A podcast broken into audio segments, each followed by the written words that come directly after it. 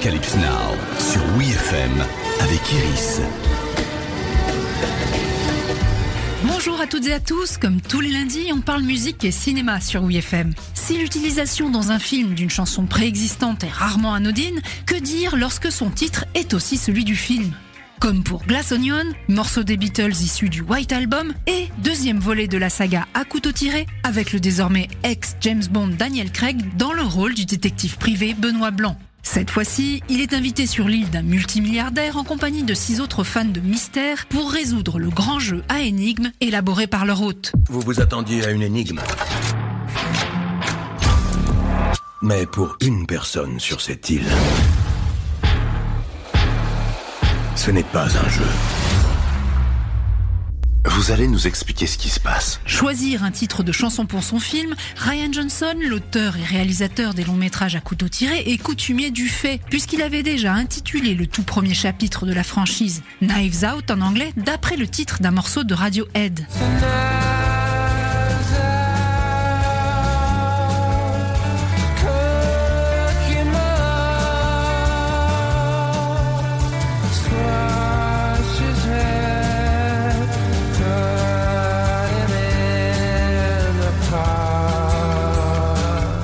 Faut dire que dans Glass Onion, toute la BO est composée de gros classiques. De Under the Bridge des Red Hot à Starman ou Star de David Bowie, en passant par To Love Somebody des Bee Gees. Pour ce deuxième opus de la saga, Ryan Johnson a commencé à écrire le scénario avant d'en trouver le titre. Cherchant à évoquer quelque chose de caché à la vue de tous, il pense alors au verre. En tapant Glass, verre en anglais, dans la playlist de son téléphone, Glass Onion des Beatles est apparu.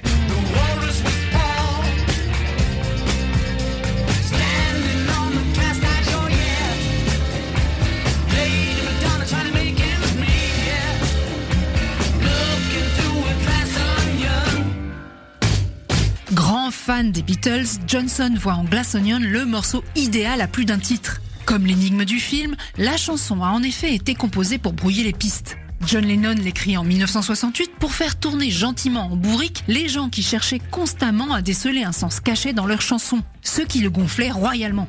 Il s'est donc amusé à disséminer ça et là dans les paroles des Easter eggs, des références clin d'œil, à plusieurs grands succès du groupe. Strawberry Fields Forever, I'm the Walrus, Lady Madonna, The Food on the Hill ou Fixing a Hole, donnant ainsi l'apparence d'un deuxième niveau de lecture alors qu'en fait ça ne veut rien dire. La chanson est ainsi elle-même un oignon de verre, un glass onion, très en écho avec l'intrigue du film de Johnson, où comme souvent dans ce genre d'enquête, les preuves sont sous notre nez depuis le début, mais enfouies sous plusieurs couches de faux semblants et d'interprétation.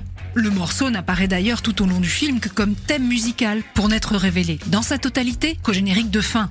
Et, comme dans la composition de Lennon, Brian Johnson aura dissimulé, ça et là dans son film, de nombreux easter eggs, dont plusieurs dédiés aux Beatles. Une sculpture intitulée The Fool on the Hill, du nom du morceau issu de l'album Magical Mystery Tour.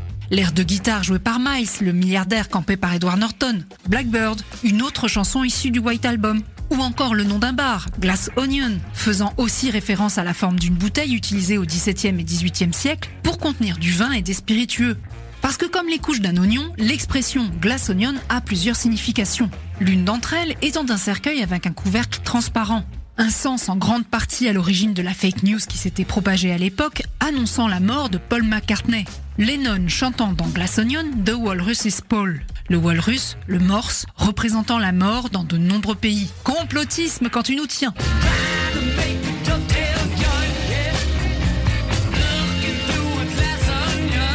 Maintenant, on est curieux de connaître le titre que Ryan Johnson utilisera pour le troisième volet de la saga. Arocalypse Now, c'est fini pour aujourd'hui. Rendez-vous lundi prochain pour un nouvel épisode. Retrouvez tous les épisodes d'Arocalypse Now en podcast sur wefm.fr.